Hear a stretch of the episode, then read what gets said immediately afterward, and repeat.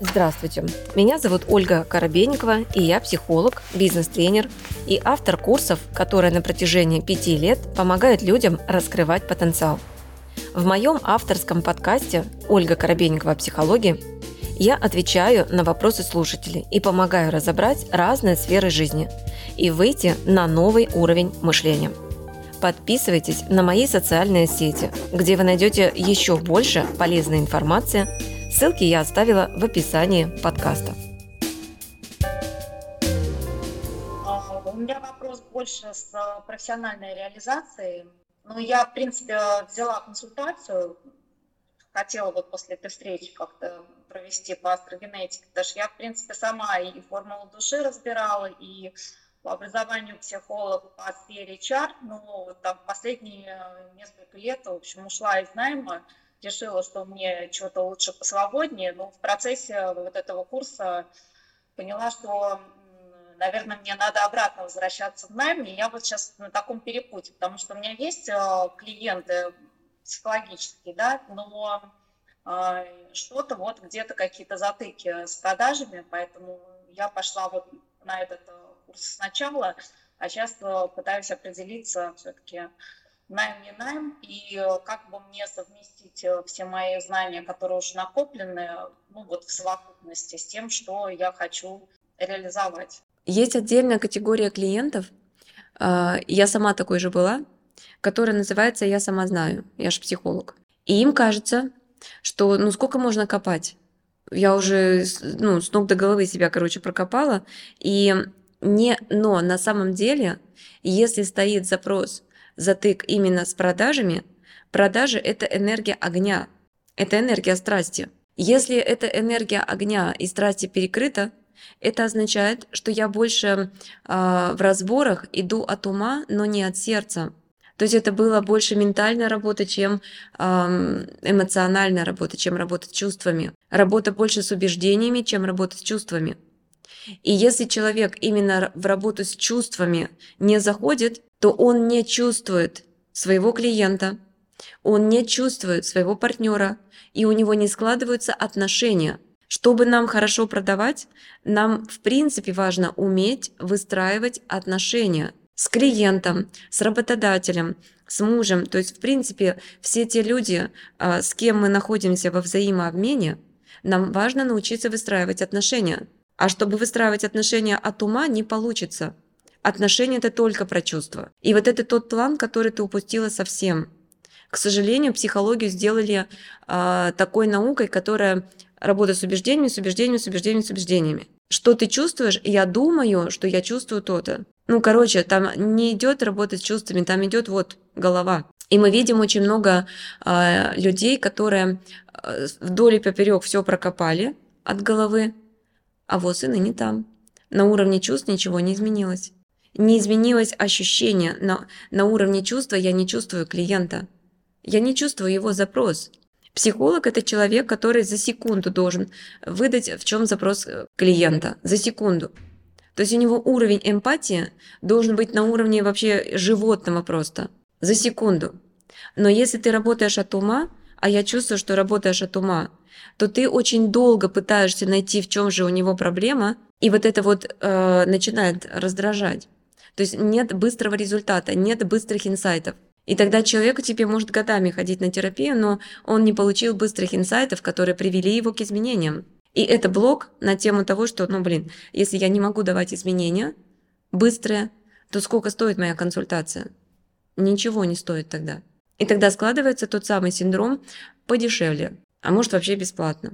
Это здесь, в этой плоскости, Настя. Что скажу? А, ну, про чувства я уже думала, потому что у меня э, закончились, скажем так, э, я до конца еще не прописала все рабочие тетради, да, я сейчас на втором занятии задумалась, застряла, сижу. Чувство у меня, ну, то есть э, я поняла, что у меня есть отношения с мужчиной, отношения с работодателем очень аналогичные.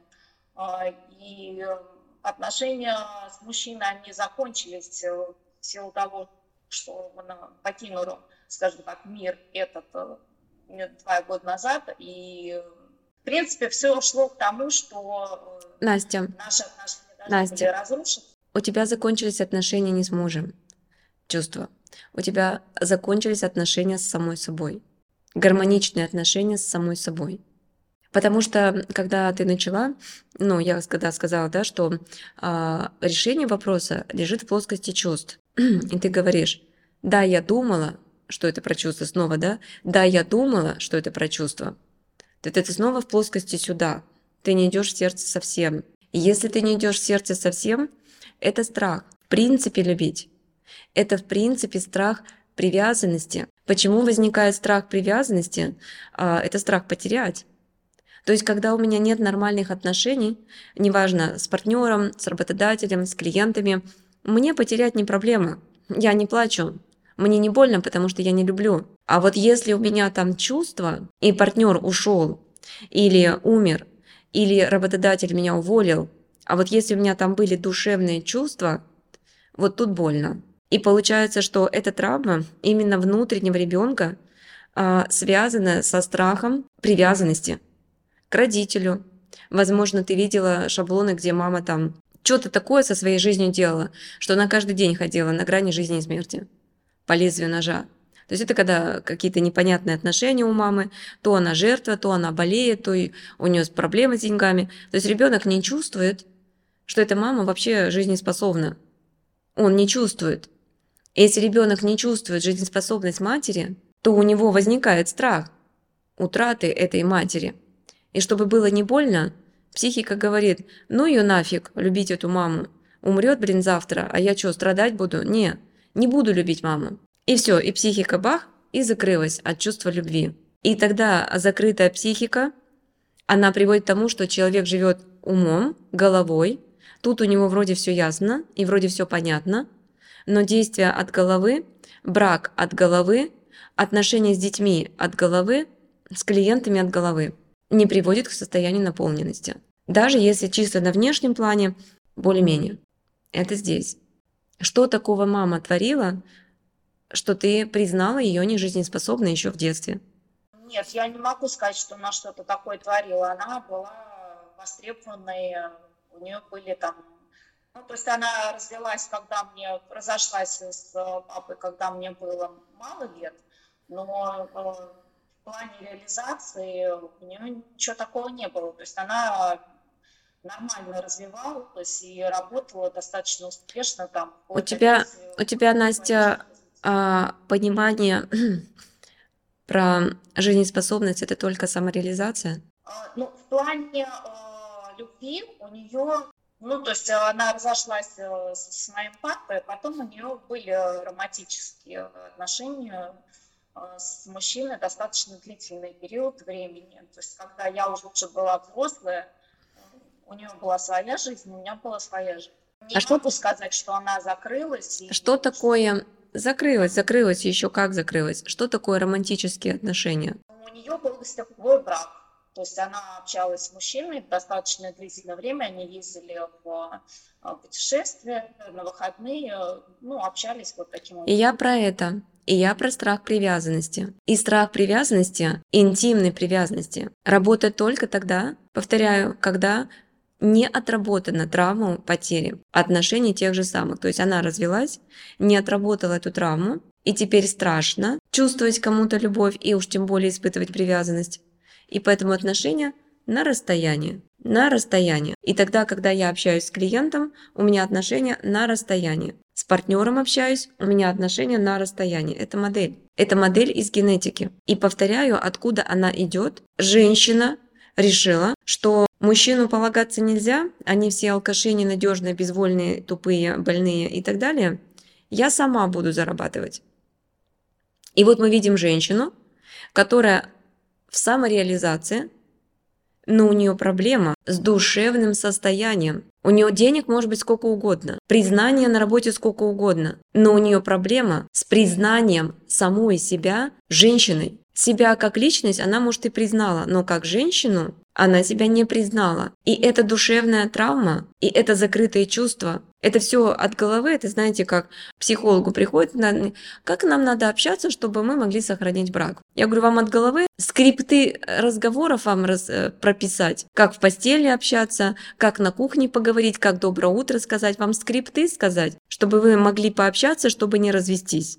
Вот это примерно про это. Когда нет чувств, тогда нужна голова. И получается, что мама не отработала эту тему, и одновременно она у тебя та же самая история. Когда ты, будучи девочкой, увидела ее нежизнеспособность, ну, потому что женщина, которая тащит на себе все, не занимается а здоровьем, мужчины нет, это тоже не жизнеспособность, потому что жизнь без пары, без партнера, страхующего тебя на всякий случай, это не жизнеспособность. Потому что если завтра ты загнешься, а у тебя ну, ребенок, и у тебя некому больше помочь, это не жизнеспособность. Жизнеспособны мы тогда, когда у нас мы в паре, и когда партнер взаимозаменяемый. То есть мы вдвоем, и он, и я реализуем себя в социуме.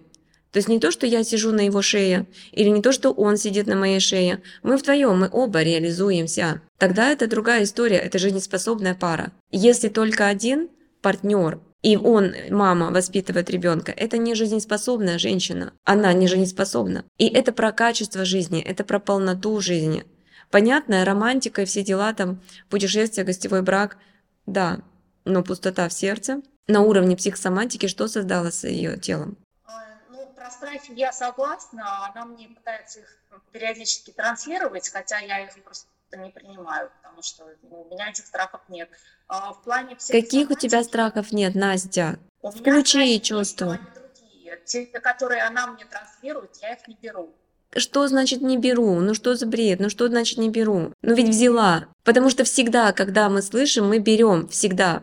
Так работает наш мозг. Но убеждать себя в том, что мама мне говорит, а у меня этих страхов нет, я блокирую, я там то, я там все, и вот поэтому сейчас вопросы связаны с выгоранием, потому что ты все равно взяла. Все, что мы слышим, мы берем автоматически. Хотим мы этого, не хотим, но это звуковая волна. Мы не можем не слышать. Если человек уже говорит, все, мы уже берем. Запомните, это так, и, так работает наша психика. Поэтому я всегда говорю, будьте аккуратны с тем, с кем вы общаетесь, потому что, ну, все это в подсознании записалось по-любому. Так вот, каких у тебя страхов нет? Расскажи мне, я тебе объясню, что они у тебя уже работают по полной программе. Страхов, э, например, нет э, там относительно машины, да, мне летом надо было поехать в другую страну на машине, я решила, что я поеду. Я поехала, я не знаю, 750 туда, обратно, и доехала. Настя, Настя, Настя, машина – это скорость. Когда человек говорит, что я боюсь э, за рулем, это означает, я боюсь скорости, я боюсь быстрой измени... э, быстрого изменения ситуации, я боюсь потерять контроль в процессе повышения скорости. И первый момент, и второй момент, я боюсь тех, кто на меня может наехать. То есть это в прямом смысле слова боюсь тех людей, которые на меня наезжают, как на автомобиле, так и нарушают мои границы в принципе. То есть боюсь абьюзеров, опять же, да, возвращаемся. И, и поэтому это у тебя работает, потому что ты очень медленно движешься. Повторяю, ты очень медленно работаешь с клиентом, очень медленно даешь результат. И это страх скорости, потому что привычка все контролировать. И вот чем больше привычки контролировать, тем медленнее скорость, э, ну, вообще проработок и всего остального. И скорость изменений, ну, неважно, и в финансовом плане, и по карьере и так далее потому что это тема контроля. Чем больше человек в контроле, остается вопрос, а какое чувство ты контролируешь? Ведь если ты контролируешь его, значит ты контролируешь себя в отношении того же самого чувства, чтобы оно не вылезло наружу. Моя психика ну, должна это как-то подавлять, контролировать и что-то с этим делать. И вопрос здесь вообще не про найм и не про фриланс, вопрос в плоскости это не лежит. Вопрос лежит именно в том, что я боюсь быстрых изменений, я боюсь скорости, я боюсь неуправляемости. Я хочу, чтобы все четко было по плану. Вне плановости, вне штатной ситуации. Я не умею, я в этот момент не могу даже собраться с мыслями. Вот как ты реагируешь, когда а, ты запланировал одно, и ситуация бах изменилась, закрылся Инстаграм, и все. И больше этого способа продвижения нет. Вот когда это произошло в 2022 году, как быстро ты среагировала, чтобы по-другому начать развиваться? Я в Инстаграме не сильно развивалась. Я перешла на Телеграм, Но у меня есть еще канал на Дзен, то есть у меня есть разные варианты. Да, Э, но как быстро там идет развитие? Как быстро там идет развитие? Не очень быстро по- в силу того, что нужно разбираться в этом. То есть я э, взяла какой-то курс и начала это проходить, что-то развивать. И вот я про это и говорю. Медленно, то есть ты делаешь медленно, потому что ты выбрала самый медленный путь развития, самой изучить Телеграм, самой разобраться там, неважно, в рекламе и так далее, самой.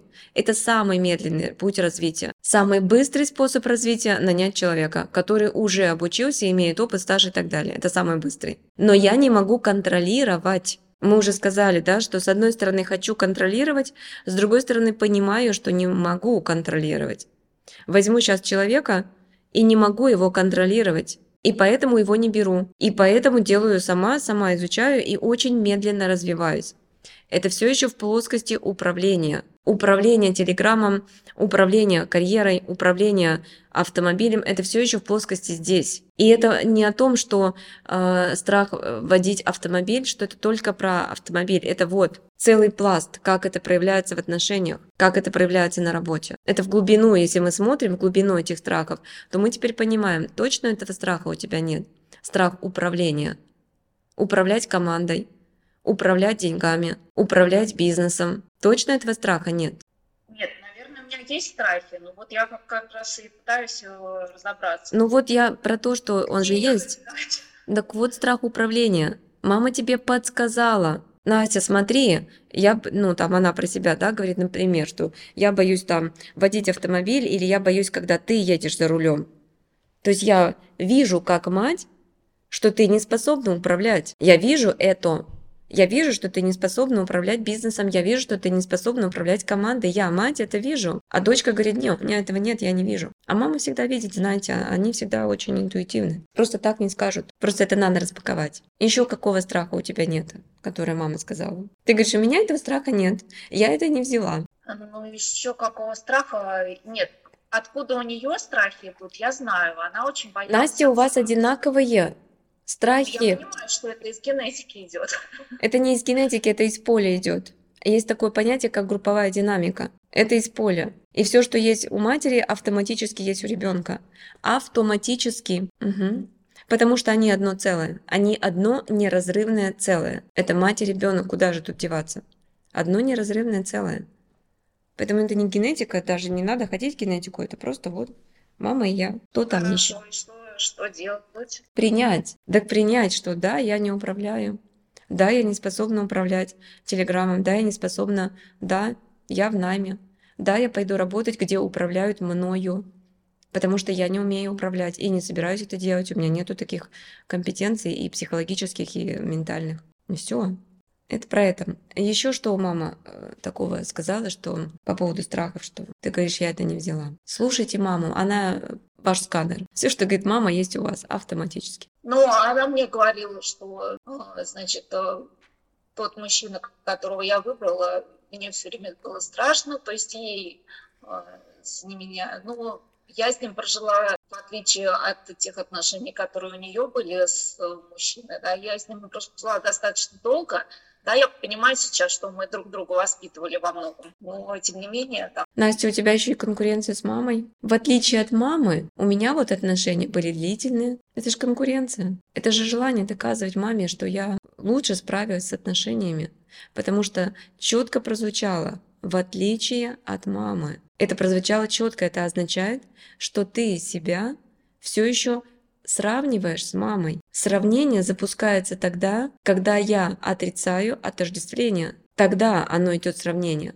А здесь даже сравнивать не надо. Вы в принципе одно целое, и это надо просто принять. Что вы, вы не в отличие от, а вы одно и то же. Потому что в отличие от, эта фраза подразумевает, что мы разные. И если это подразумевает, что мы разные, тогда у меня вообще нет шанса изменить себя, потому что тогда у меня нет осознанности. А мы одно целое. Мы не разные, мы отождествлены собственной матерью. Всегда, на сто процентов, каждый человек. И здесь даже не надо сравнивать. Вы одно и то же. Яблоко от яблони. Не может от яблони вырасти персик. От яблони вырастает яблоко. Запомните это раз и навсегда. Поэтому вообще тема конкуренции с матерью, она бесполезна. И включать превосходство что у меня чего-то там больше, чем у нее, меньше, чем у нее, ну, в общем, превосходство либо недооцененность бесполезно, вы одно и то же. Абсолютно, если взять, начать а, выравнивать, ну, как бы а, просматривать сценарии, по которым мы живем, это будет одно и то же. Вот. Поэтому единственное, что ты а, ну, скажем так, сделала по-другому, ты просто больше терпела. Потому что в тебе жертвы, соответственно, больше, чем уже в ней. В этом плане, почему в тебе жертвы больше? Потому что как ребенок, которому в детстве не хватило любви, от матери, потому что мама работала, мама была занята, то ты изначально энергетически истощена. И поэтому больше жертвы, больше энергии жертвы. И раз больше энергии жертвы, то тогда, да, больше энергии на то, чтобы терпеть, на то, чтобы страдать. Потому что когда энергии жертвы не так много, мама любила, а мама вкладывалась, то такой ребенок страдать не, не собирается. То есть он зашел, если в токсичные отношения какие-то не те, он не будет их трансформировать, он не будет там менять что-то, найду другого. Все, две недели максимум. А человек, в котором развита жертва, вот он да. Он будет высасывать уроки из отношений годами, он будет трансформировать отношения, он будет страдать, самоедством заниматься и так далее, потому что в нем очень много этой жертвы. Ее так много, надо же ей куда-то реализовать эту жертву. Вот тебе партнер, на, жертвуй. Это про это. Просто мама была более осознанна. Я бы так сказала, в маме просто не было так много заложено поля жертвы, поэтому она долго не продержалась с этим мужчиной. И хорошо. На будущее знай, что у тебя а, на самом деле потенциал плюс-минус как у мамы мог бы быть, если бы ты не запускала отрицания и чувство превосходства в отношении матери. Тогда было бы все окей. Осознанное родительство не проработана тема вообще она не проработана. И поэтому тормоз во внешнем мире тормоз. И отсюда отрицание найма, потому что это служение, потому что это как бы не тот потенциал, потому что хочу управлять. Кем хочу управлять? Мамой хочу управлять. А мама неуправляемая, она авторитет. Иди поуправляй такой мамой, которая знает себе цену. Поэтому, не разобравшись с этой темой, ты не двинешься никуда дальше. Да, я поняла, спасибо. Благодарю. Угу. С вами была Ольга Коробейникова в авторском подкасте «Ольга Коробейникова. Психология». Ставьте оценки, подписывайтесь на подкаст на удобной для вас площадке, чтобы не пропустить новый выпуск. Душевного вам спокойствия и берегите себя.